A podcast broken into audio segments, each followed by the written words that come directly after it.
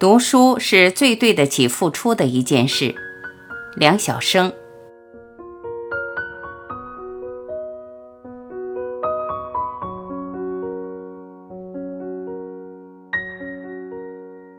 一，读书会让寂寞变成享受。某次和大学生们对话时，被问：“阅读的习惯对人究竟有什么好处？”我回答了几条，最后一条是。可以使人具有特别长期的抵抗寂寞的能力。他们笑，我看出他们皆不以为然。他们的表情告诉了我他们的想法。但我们需要具备这种能力干什么呢？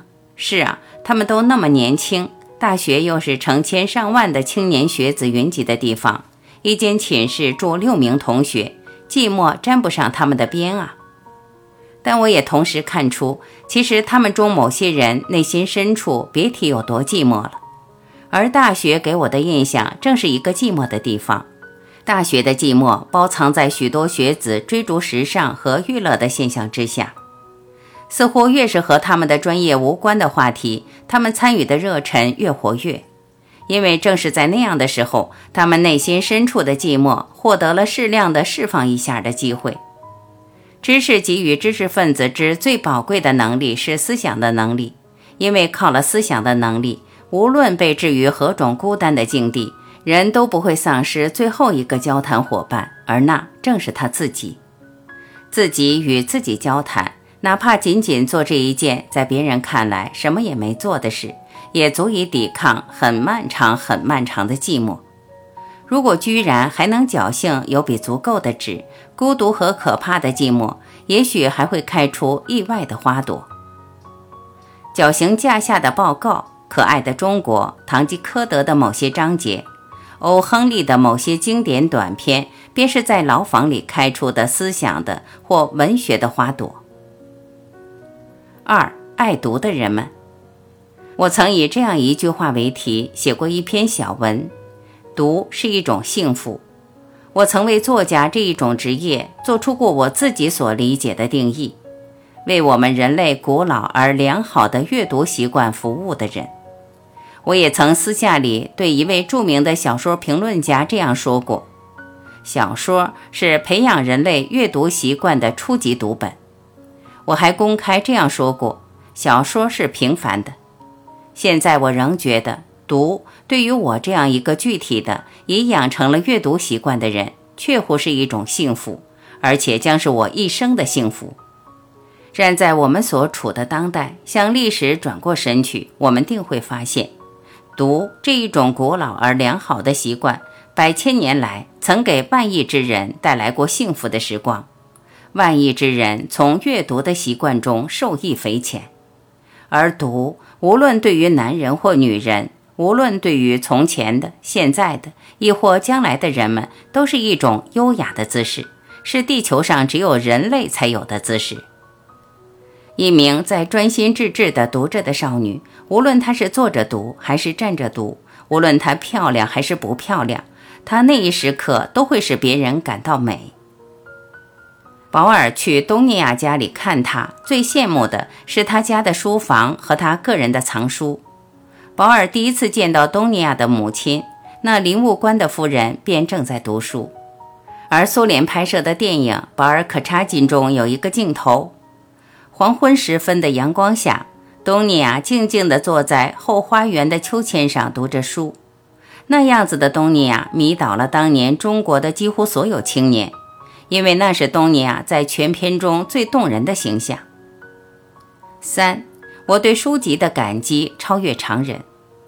我很幸运，我的外祖父喜欢读书，为母亲读了很多唱本，所以虽然母亲是文盲，但能给我讲故事。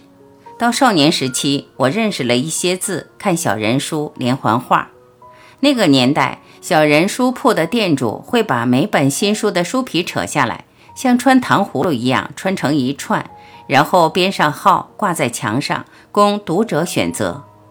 由于囊中羞涩，你要培养起一种能力，看书皮儿，了解这本书讲的故事是中国的还是外国的，是古代的还是当代的，从而做出判断，决定究竟要不要花两分钱来读它。小学四五年级，我开始看文学类书籍。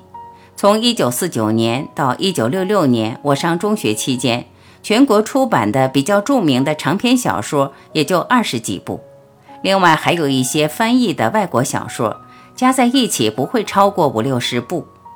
我差不多在那个时期把这些书都读完了。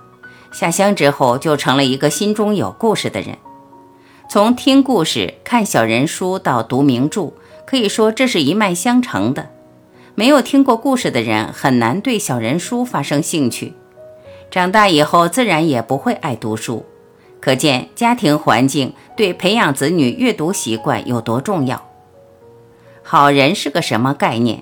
好人是天生的吗？我想有一部分是跟基因有关的，就像我们常说的善根。但是大多数人后天是要变化的。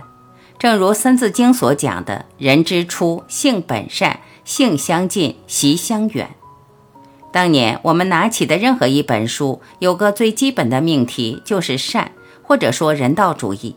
我们读书时会对书中的正面人物产生敬意，继而以其为榜样，他们怎么做，我们也会学着做。学得多了，也就自然而然地走上了这条路。可以得出一个结论。一个人读了很多好书，他很可能是个好人。我实实在在地感受到了书籍对自己的改变，在底色的层面影响了我，因此我对书籍的感激超越常人。在互联网时代，我们看到很多暴力、色情等不良内容，这是网络文化产生以后全世界所面临的共同性问题。但是，我们也必须看到一点。外国人很快就从这个泡沫中摆脱出来了，他们过了一把瘾，明白电脑和手机只不过是工具，没营养的内容很浪费时间，而且这些不良内容就像无形的绳子，套住你品味，使劲往下拽，往往还是下无止境的。如果我们的亲人和朋友们也成了这种低俗文化娱乐的爱好者，你也会感到悲哀。咱们的电视节目跟五六年前相比，已经发生了变化，不仅仅以逗乐为唯一目的了，加进了友情、亲情的温暖和对是非对错的判断，这些正面的社会价值观开始不断进入我们的视野。当然，节目本身的品质也是重点。要相信，我们的大多数创作者会逐渐体会到，不应该只停留在逗乐的层次上。至于网络上的不良内容和受众人群，我感到遗憾。有那么多好的书、好的文章，给读者带来各种美好的可能性，你为什么偏要往那么低下的方向走呢？娱乐也是需要体面的。看一本《金瓶梅》说明不了什么，但如果只找这类书和片段来看，就有问题了。这样做人不就毁了吗？在当代社会，这样的人已经和那些文字垃圾变成同一堆了。现在有些青年就愿意沉浸在那样的泡沫里，那就不要抱怨你的人生没有希望。谈到中国的文化自信，那么个人有没有文化自信？当然有。在日常生活中，我经常看到就有许多人处于自卑的状态，哪怕他们成了有钱人，当了官儿，一谈到文化，他们就不自信了。而我也接触过一些普通人，他们在文化上是自信的，可以和任何人平等的谈某一段历史、某一个话题。书和人的关系就在这儿，在教育资源、社会资源等方面，你无法跟那些出身于上层社会、富裕家庭的孩子相比。但在读书这件事上，你们是平等的。无论你端盘子、开饭馆，或是工厂里的普通工人。那么多的好书就摆在那儿供你选择，与其怨天尤人，我没有一个好爸爸、好家庭，连朋友都在同样的层面，不如看看眼前这条路，路上铺满了书。读书是最对得起付出的一件事，你多读一本好书，就会对你产生影响。实际上，除了书籍，没有其他的方式能够使普通青年朝向学者、作家这条路走过去。只要你曾经花过十年或者更多的时间去读好书，无论做什么都有自信。我们年轻时手头很紧，花八角钱买一本书也会犹豫。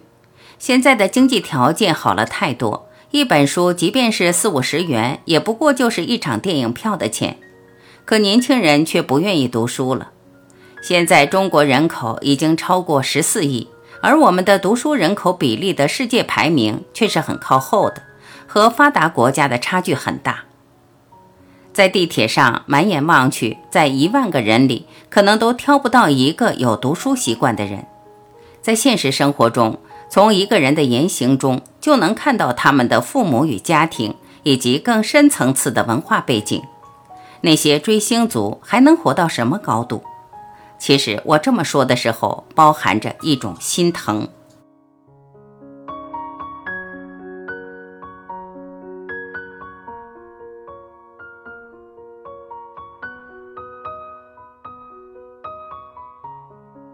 感谢聆听。